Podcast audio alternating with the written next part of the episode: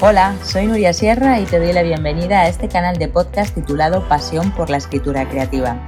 Soy escritora, lectora profesional y mi misión es ayudar a los autores y las autoras en el proceso de escritura.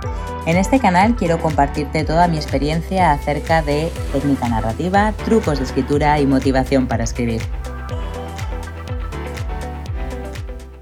En este episodio quiero hablarte de un tema que, bueno, que yo sé que a muchos escritores cuando empiezan a lanzarse a esto de la escritura les toca la fibra y es el ego del escritor, el ego de la escritora.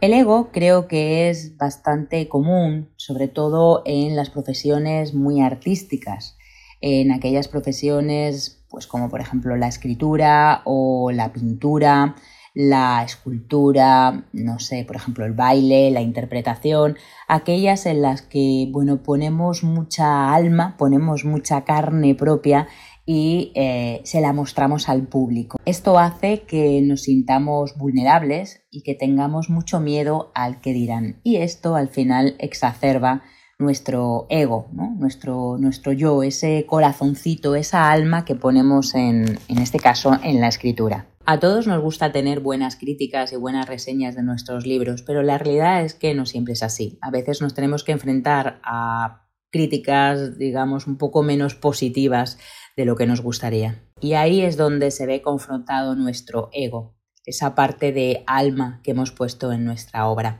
Cuando empezamos a escribir, normalmente utilizamos muchos datos biográficos, mucha realidad de nuestra historia, muchas anécdotas que nos pasaron y eso lleva a que estemos muy, muy vinculados con, nuestra propia escritura. Yo lo veo mucho en los talleres y en los cursos que imparto, donde lo normal es escribir, es practicar desde el primer momento y exponer nuestros textos al resto de alumnos, ¿no? a la clase. Y ahí, cuando recibimos una devolución que bueno, pues que no está acorde con lo que realmente nosotros pensamos de nuestro texto, es cuando nos revolvemos y nos toca un poco la fibra. ¿Por qué? Porque hemos puesto parte de nosotros en ese texto y nos sentimos muy vinculados a lo que hemos escrito.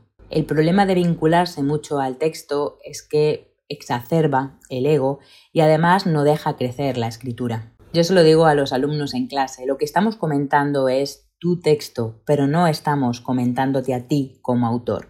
Pero el problema es que muchas veces nos sentimos vinculados, se siente vinculado el autor con el texto y es muy difícil disociarse. Y en esta disociación es donde está la clave para que la obra tenga verosimilitud y para que tenga credibilidad. Sobre esto de la verosimilitud ya he hablado en podcast y bueno, en vídeos anteriores que te dejaré las referencias eh, por aquí en este episodio. Disociarse, por tanto, de un texto, separarse de él, es una forma de verlo con otros ojos y con otra perspectiva. Y eso es lo que nos permite que ese texto crezca, evolucionar y no quedarnos estancados simplemente porque nuestro propio ego no nos deja ver, digamos, el bosque, ¿no? Nosotros mismos nos estamos poniendo el freno y nos estamos poniendo las barreras para no crecer. Y el ego al final es eso, es una barrera que nos ponemos a nosotros mismos para no desarrollarnos y para no evolucionar, para quedarnos siempre estancados en, nuestra razón, ¿no? Yo he escrito este texto así y así es como tiene que ser. Mm, y no, a lo mejor hay otras personas dentro del, curso que te han comentado ese texto y que también tienen parte de razón, ¿no? Y tienen su visión diferente y su enfoque diferente y te pueden dar una perspectiva distinta de, tu texto para precisamente mejorarlo. Así que cómo superamos ese ego que nos retiene y que no nos deja crecer. Bueno, pues lo superamos, como todos los miedos, exponiéndonos a él.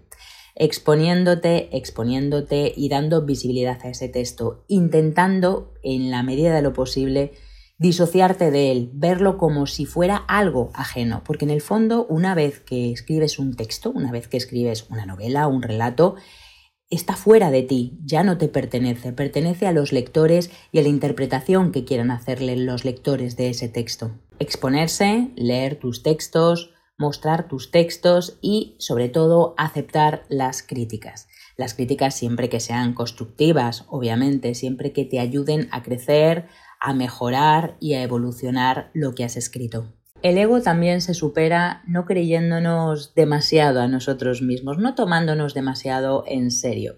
Muchas veces nos creemos que, bueno, claro, hemos escrito un texto, ¿no? Hemos escrito una novela, hemos escrito un relato y ya, wow, ya me vengo arriba, ¿no? Me crezco.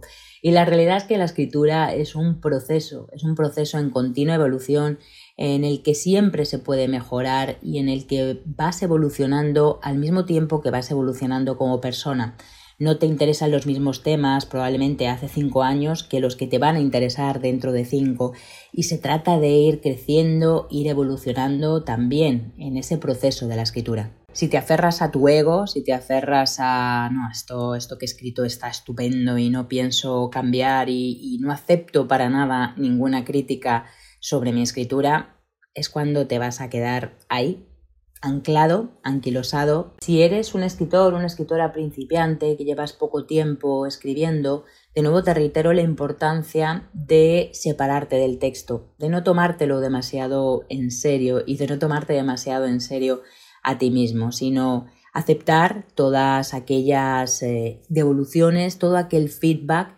que las personas que te lean te hacen, porque de verdad te van a dar otros puntos de vista diferentes y van a permitir que tu escritura evolucione y mejore.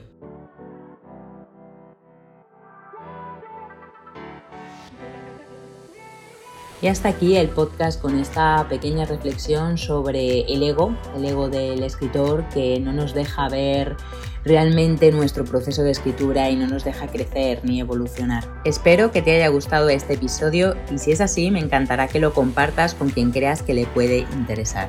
No olvides suscribirte a mi canal de podcast Pasión por la Escritura Creativa que encontrarás en iVoox, Spotify, Google Podcast y Apple Podcast. Tienes mucho más contenido en mi página web nuriasierra.com y en mis canales sociales. Muchísimas gracias por escucharlo y hasta el próximo episodio.